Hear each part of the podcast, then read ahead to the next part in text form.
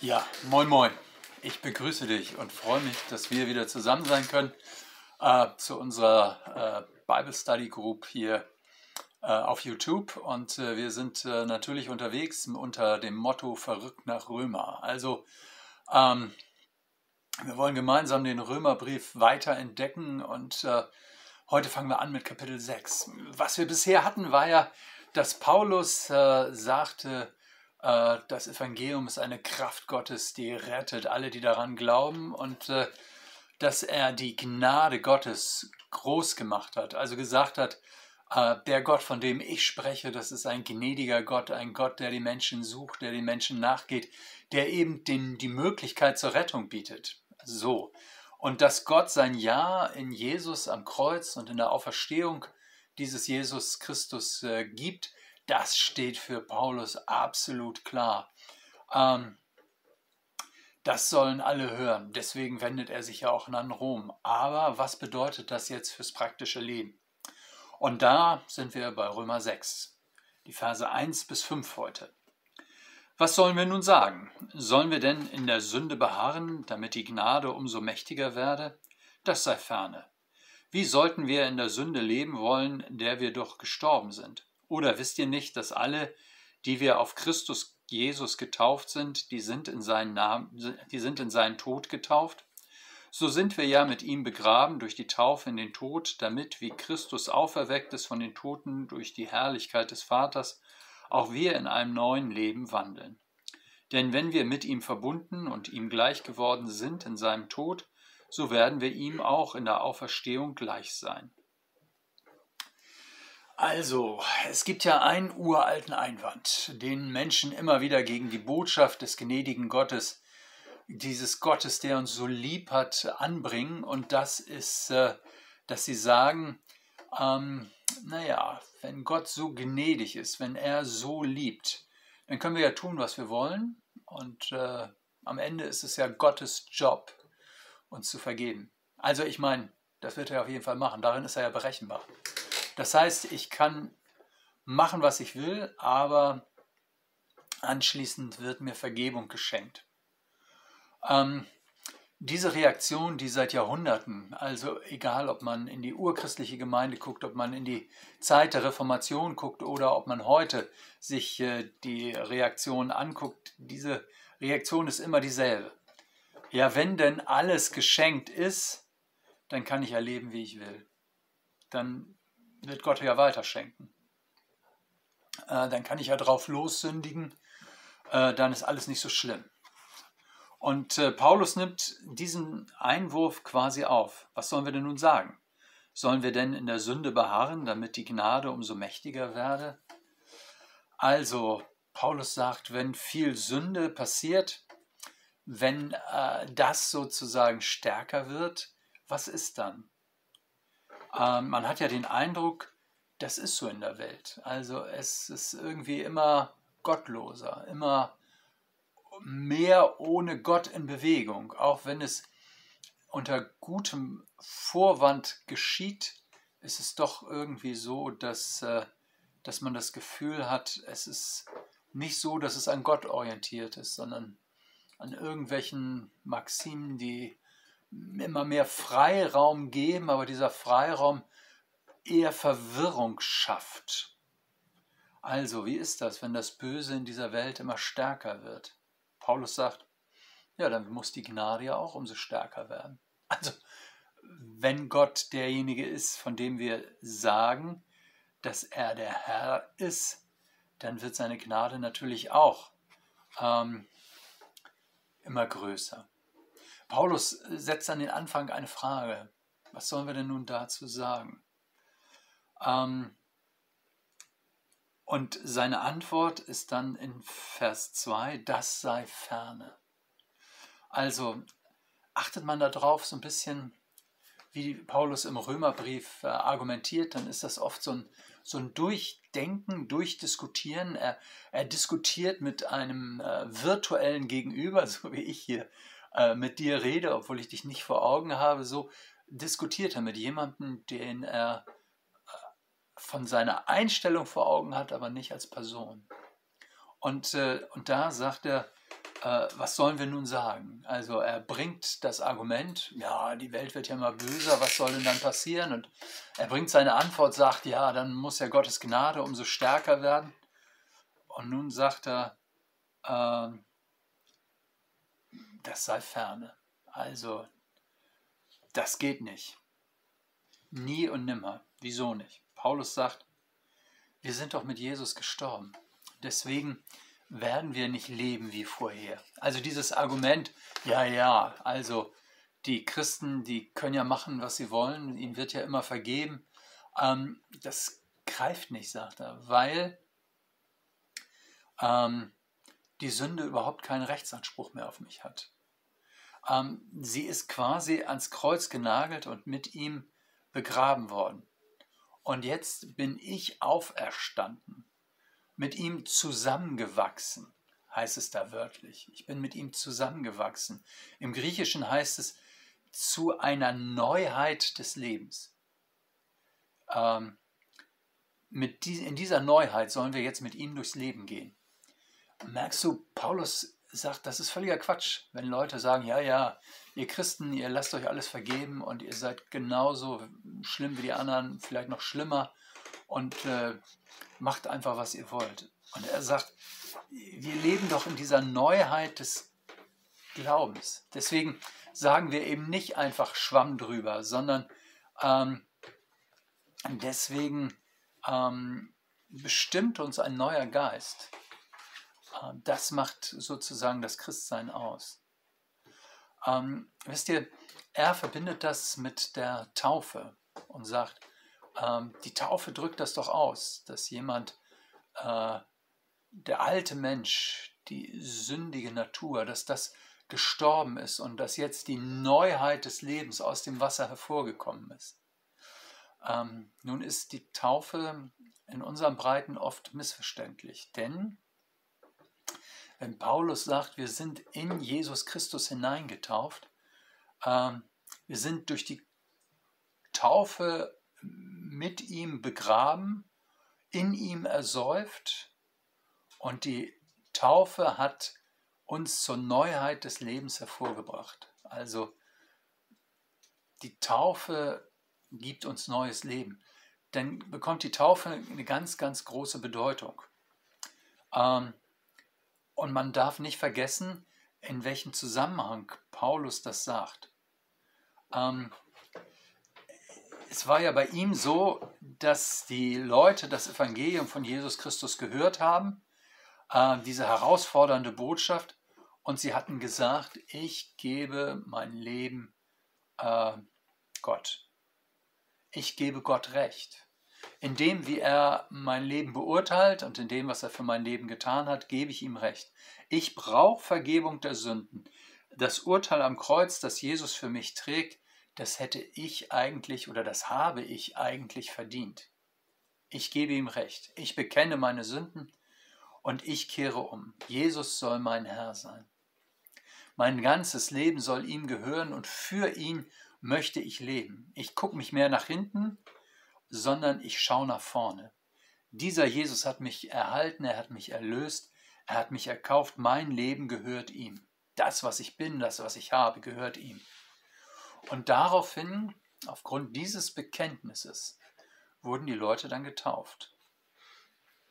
So, also das hatte Jesus so eingerichtet, dass es ein Zeichen gibt, das quasi abbildet, was im Herzen eines Menschen passiert ist.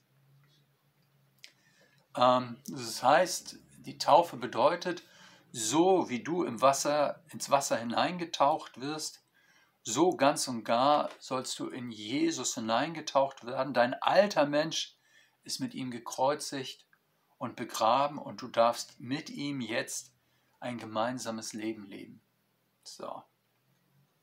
Nun passierte das in der ersten Christenheit, dass äh, die Eltern sagten, Mensch, unsere kleinen Kinder, die noch keine eigene Entscheidung treffen können, die gehören doch auch mit in unsere Beziehung zu Jesus hinein. Die gehören doch zu unserem Haushalt. Wir leben doch mit denen Glauben. Und die Kirche sagte, ja, das stimmt. Und deswegen hat man Kinder getauft.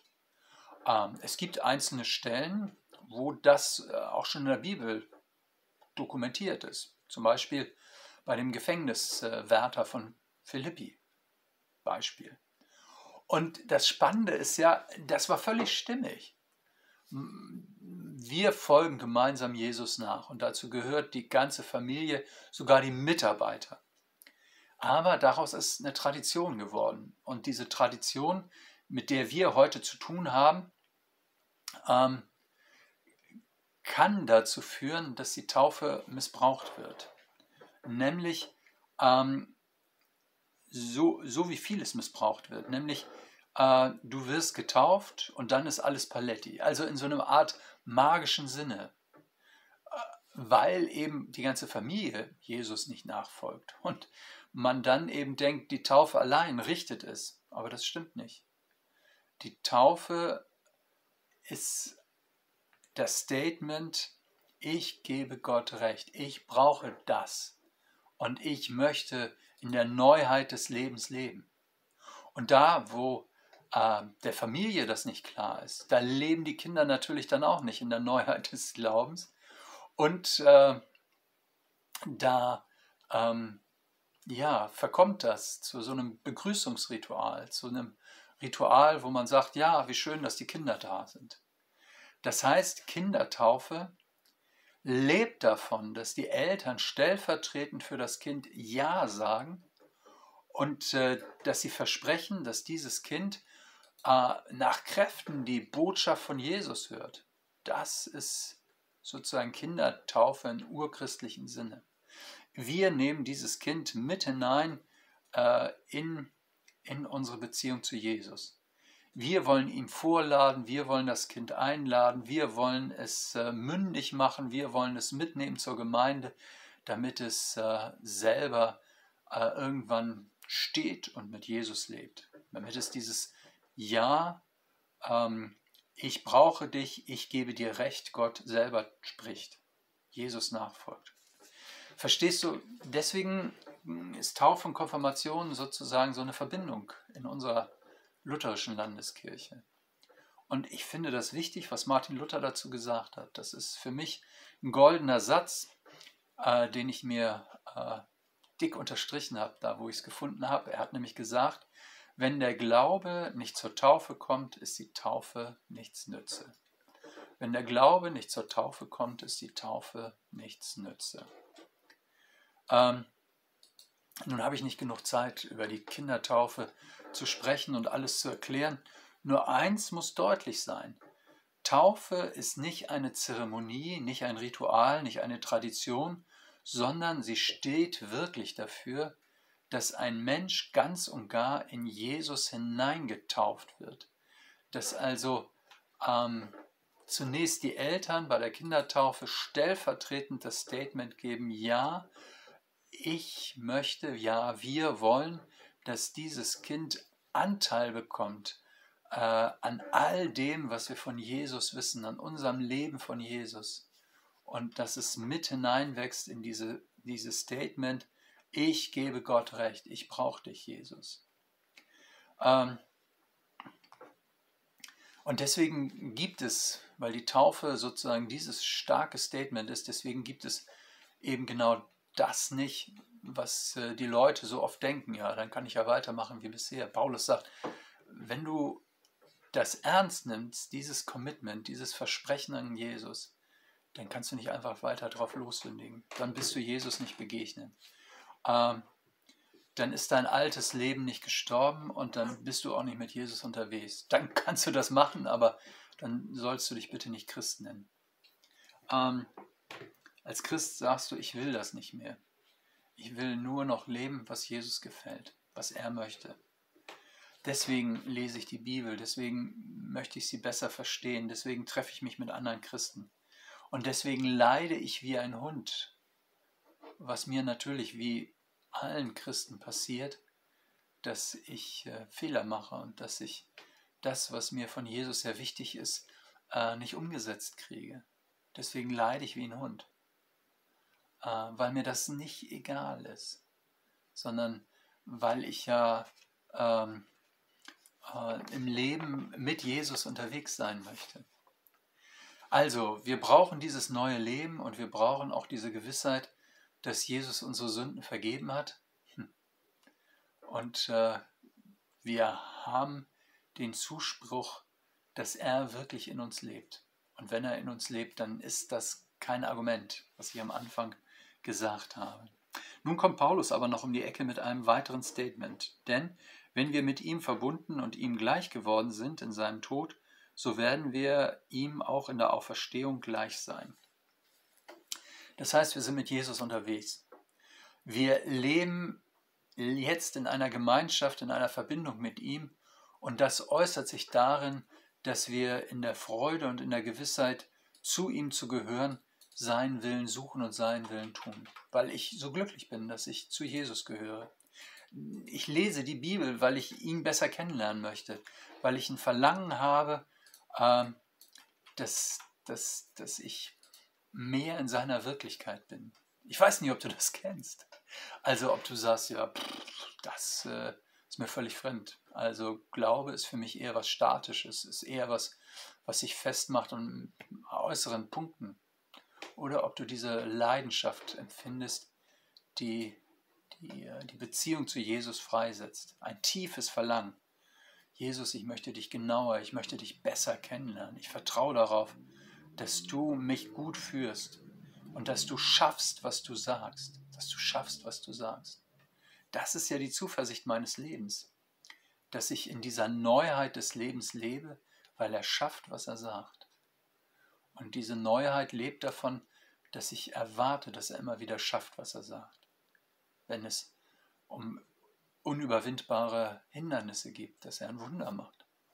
Wenn äh, ich bete, dass er auf mein Gebet reagiert, dass er handelt. Ich lebe also bereits hier mit ihm in der Kraft seiner Auferstehung. Und Paulus hat gesagt, ähm, ähm, das hört im Grunde nicht auf. Wenn Jesus von den Toten auferweckt worden ist, dann ist das bei dem, der Jesus vertraut, genauso. Ich werde den Tod überwinden und ich werde in Ewigkeit bei ihm sein. Darin ist die Bibel total eindeutig. Übrigens auch auf der anderen Seite, das muss man fairerweise sagen. Wer ohne Jesus lebt, wer ihn zurückweist, wer meint, er braucht keine Vergebung der Sünden, er braucht die Gnade nicht, er kann sich das alles selbst verdienen, er braucht Jesus nicht. Der wird auch in Ewigkeit diese Beziehung zu Gott und zu Jesus entbehren müssen. Ewiges Leben heißt mit Jesus auferstehen. Und den Geschmack des ewigen Lebens, den darf ich jetzt schon in meinem Alltag spüren, schmecken, in der Neuheit meines Lebens aus seiner Kraft und nach seinem Willen. Deswegen freue ich mich darüber, dass Jesus mein Leben bestimmt und äh, dass er mein Leben führt. Also verstehst du, Paulus argumentiert hier mit der Taufe und sagt, hey, das habt ihr doch schon erlebt. Das ist doch sozusagen äh, grundlegend für ähm, euren Glauben. Und das, was euch da zugesprochen, versinnbildlicht wurde, das soll jetzt auch in eurem Leben gelten. Verrückt nach Römer, ich weiß nicht. Vielleicht bin ich dir heute auf die Füße getreten, kann sein, tut mir leid. Äh, äh, vielleicht äh, war es aber auch wichtig, mal sich klar zu machen, was Taufe bedeutet und äh, auch was die Neuheit des Lebens bedeutet. Dass es eben nicht so weitergeht wie bisher, sondern dass da was Neues ist. Verrückt nach Römer. Paulus geht jede Frage durch. Ihr werdet das sehen. Alles, was den Glauben grundsätzlich ausmacht, kommt in diesem Brief vor. Und wir sind gerade erst am Anfang von Kapitel 6, also es bleiben noch äh, zehneinhalb Kapitel. Ich freue mich und äh, sage für heute erstmal Tschüss, Tschüss und würde mich freuen, wenn wir uns irgendwie mal begegnen, wenn du schreibst, wenn du mal im Gottesdienst vorbeikommst, ähm, wie auch immer, damit wir irgendwie eine Community werden, wo man mehr voneinander weiß. Für heute auf jeden Fall alles Gute und bis bald, dein Pastor Hardy.